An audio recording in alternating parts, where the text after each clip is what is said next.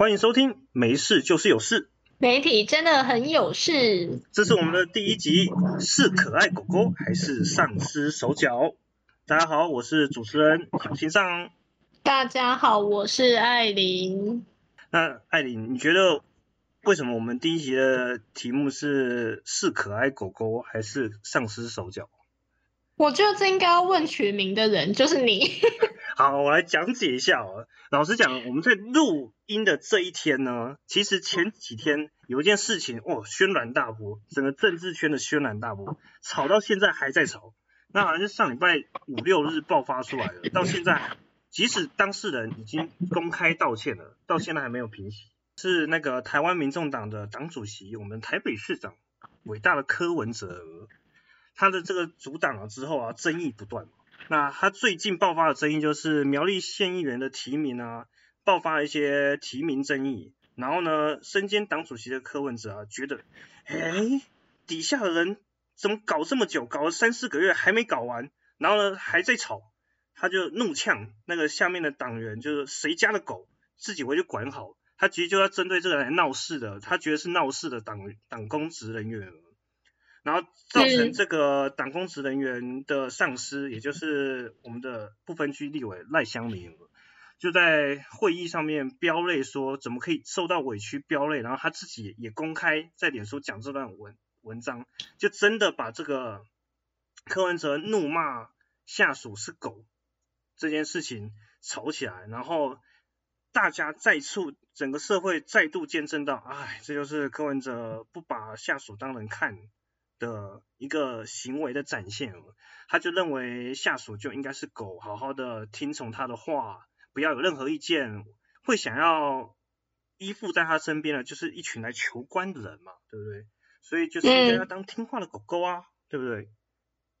是话说回来，我记得艾琳，你是一个很爱狗狗的人，对，你听到那个。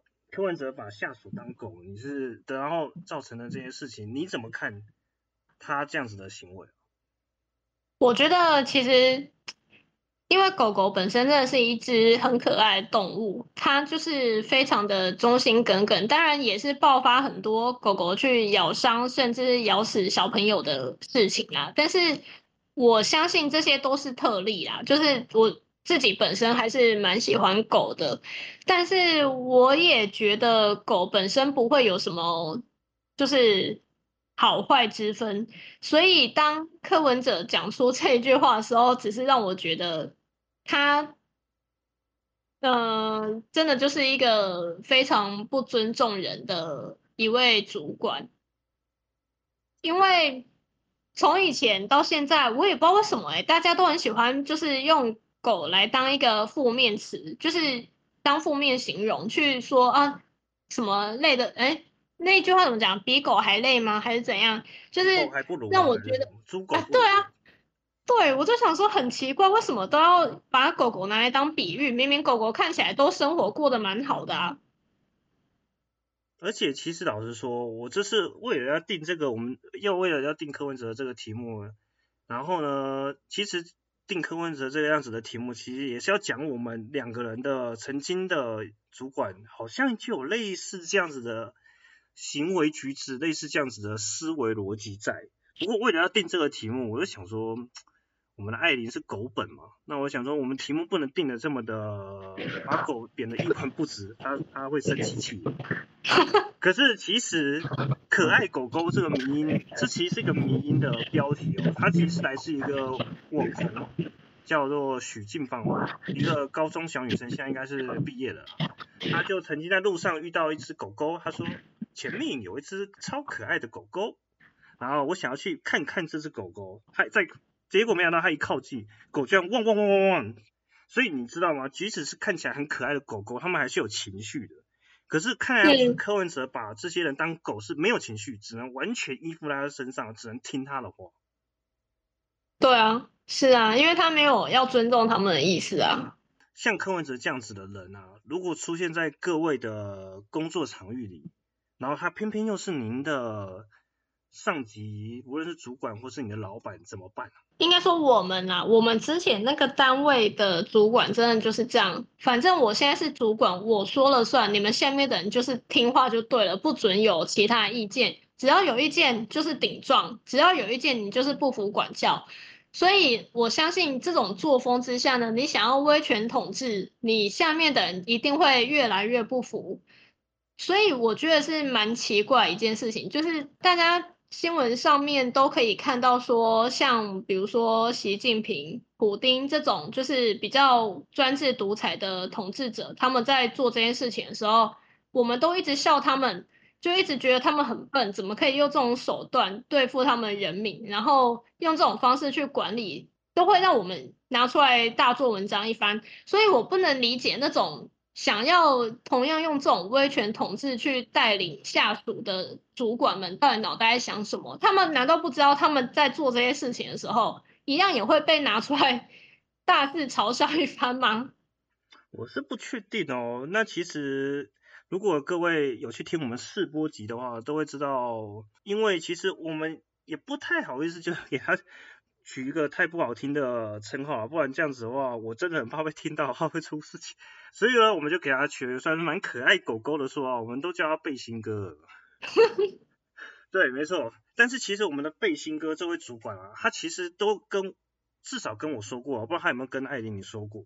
他就说，其实他都很尊重我们这些员工啊。他说，其实你们就是已经跟我们一段时间了，那你应该要成长成。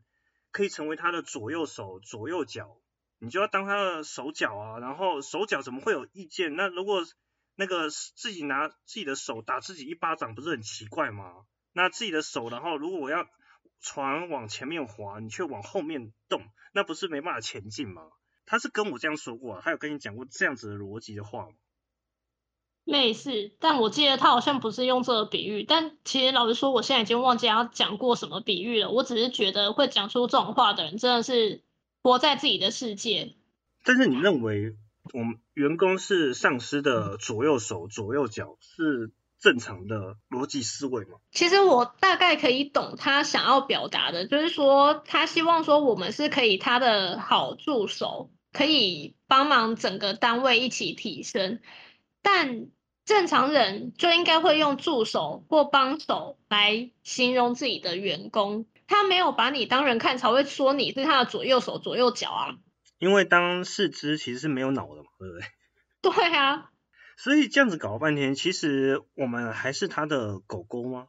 所以说，我们如果不想当他的狗狗，我们就是赶快自己跑掉啊。我们确实很想要当他的左右手，只是最近大家在。评论柯文哲的时候，有一一位媒体人就写到啊，就柯文哲并不是他 EQ 不好，其实他的修养不好，他的观念是扭曲的。柯文哲这种思想是，其实下属就是他的手术器材用坏了、用烂了就丢掉。还有接着而来的这礼拜也有新闻，就是说，哎，柯文哲其实也是一个开明的上司啊，他有设置了柯文哲信箱，欢迎下面有了意见可以话去反映的话，只是听说到现在成立一个月以来，就一个人寄信。那个人寄信是说，可不可以加入民众党？要怎么加入？根本没有人敢表示意见呢。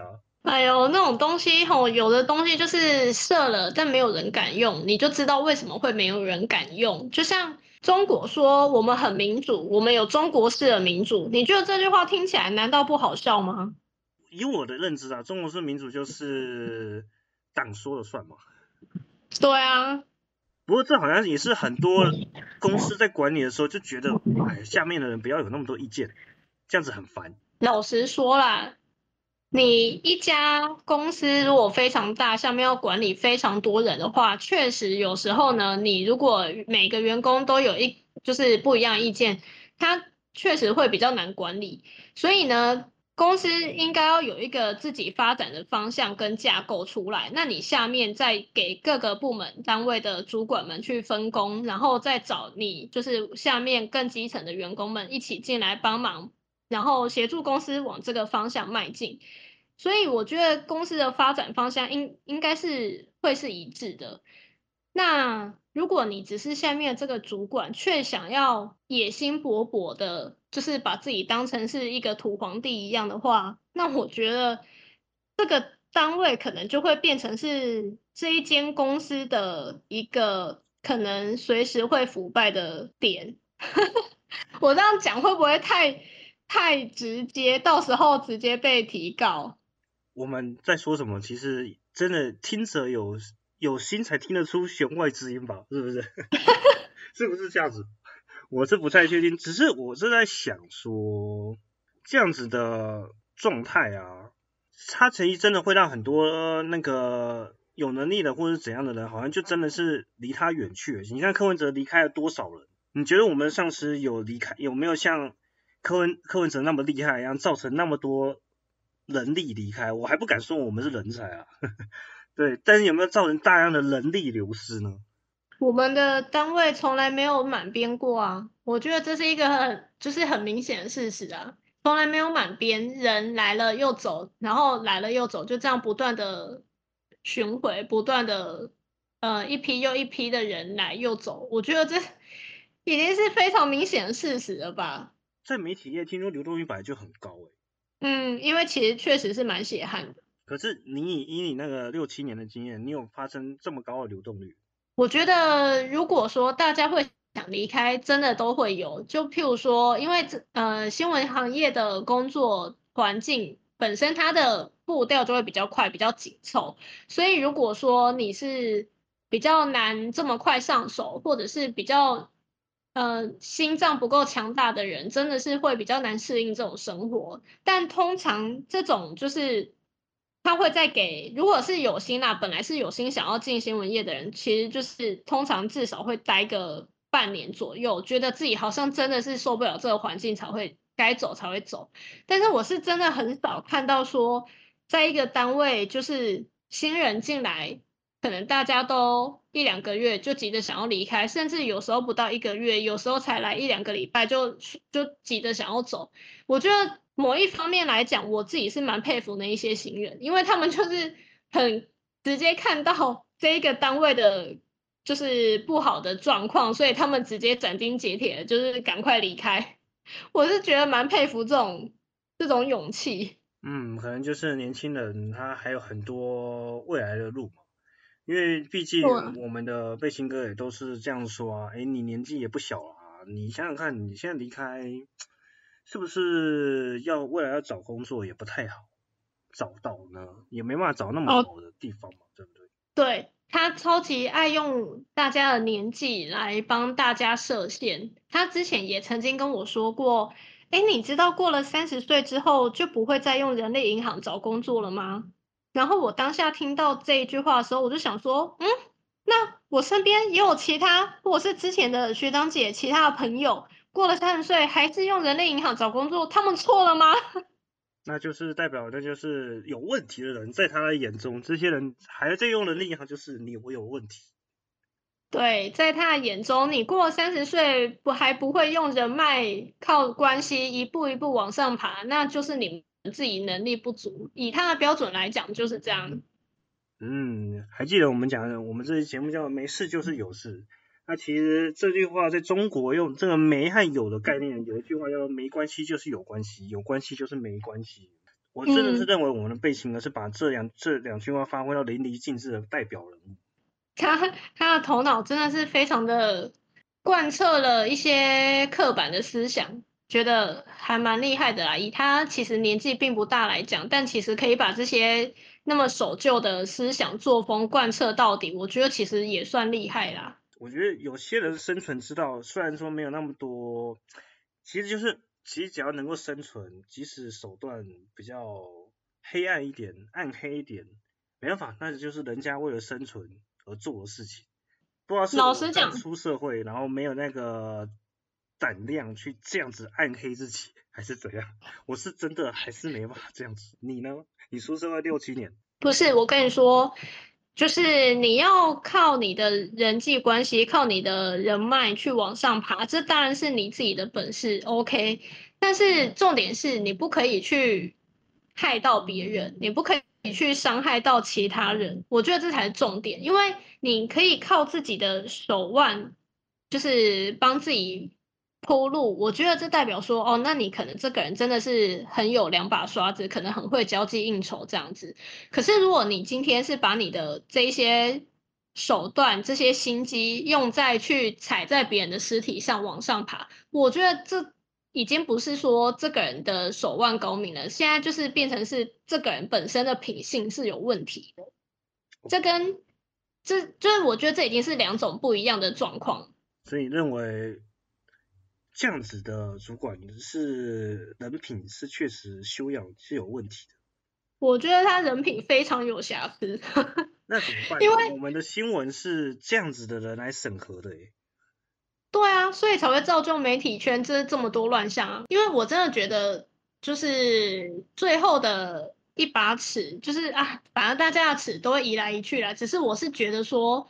你要怎么样靠你自己的人际关系，那真的是你的本事。但是你不能去害到你旁边的人，甚至是你底下组员。就是你不能每次都是有事就甩锅给组员背，然后自己有功劳往自己身上扛。我相信不止媒体圈，很多现在职场上很多都是这样，因为一定是不止我们遇过这种事情。所以我觉得这些人会去把这些锅丢给别人帮他背的时候，我就觉得这个人。本身的人品已经是有瑕疵了，他已经不是单纯只是靠自己的人脉在往上爬而已。哦，所以你你觉得柯文哲是这样子的人吗？对啊，他不是都直接把人家利用完就丢了吗？嗯，所以其实我们的节目呢，我也在想，我们这样子播啊，如何有那个我们要找到流量密码？如果我们把我们的频道定位为科黑最爱的科黑电台，是不是会有一个卖点？哎，我们真的是直接第一集就变黑到底耶！哦，没有，我也不知道啊。老实讲，我以前甚至是科粉啊，我曾经当过科粉啊，大概当过两年。其实我也是哎。你也是哦啊，其实可能大家都是。那 对啊，哎，没有没有，我们好像没有讨论过这个，是不是？我们真的没讨论过，没有再捋，因为我我印象中你一开始你就蛮讨厌柯文哲。那是因为我们认识的时候是已经比较后后期了，就是他已经开始就是山崩了。一开始他刚出来要竞选的时候，我那时候非常非常支持他，哎，应该是说，其实那时候除了国民党以外，都蛮支持他的吧？对，就是国民党内部也蛮多人支持他，因为他一开始出来的时候，真的就是一个。乖乖牌医生的形象做得非常好。嗯，如果其实，在听到这边的听众啊，大家可以回想一下柯文哲的变化史，这样子的概念，我真的认为可以完全九十九趴的复制到我咱们现在在聊的前主管身上，我们的背心哥身上。其实大家可以略知一二，就可以大概了解到他还会有什么荒唐的事迹。他还真的是用了，因为他有这样子的品性。所以说才会真的也是造成了一些目前新闻出现的一些乱象。对，没错。但是老实说，我觉得目前造就这一些乱象的这一批主管们，可能没有办法这么快从这个业界退下。所以我自己是觉得这个乱象会继续的。嗯，我觉得这个乱象其实也有一些更上一层的人，其实。是有觉得发现到有些情况不太对了，只是不知道他们有没有要怎么去要怎么样去扭转这样子的状况。那咱们的背心哥当然他也是一位主管，只是他上面呢当然也有更高层的上司。那我这位更上层的上司当然也是一位蛮有故事性的人，只是我会觉得他比较接近，他虽然情绪化了点，只是他我认为啊。这位上司有点接近亦正亦邪的那种可爱的又迷人反派角色。你把你把他形容的这么可爱哦。就是他有一些观念确实蛮可爱的啊，因为我们相处对不对？比较容易搞笑的是他吧，对不对？他是真的会让我觉得很很北然，不像背心哥是很堵然。对，可以啦，你这样形容可以。嗯，那咱们这位上司也会成为，其实我也是我们下一集会想要聊的一个主题。就是我们这位上司呢，他非常非常突然，一个新闻出现，对他讨厌那些怪谈，他讨厌印度神童。嗯，对，印度神童，相信各位听众应该这一年已经被洗脑洗到烂掉，然后洗到已经很厌恶了吧？就是有些媒体超级爱这位可爱迷人的上司，他可能是有一些他对于这件事情特别的有想法。那他到底是有怎么样的想法呢？其实我们下一期的节目就来聊聊印度神童和那个台湾国师，在整个台湾的网络新闻啊，或是新闻上面的一些大家看不过去、觉得很烦的东西。那我们这位可爱的上司也有他的一些想法。我们下集就来分享这样子的故事。大家如果有兴趣的话，也可以持续的收听我们的没事就是有事的节目。那我是主持人小心脏，我是艾琳，大家拜拜。大家拜拜。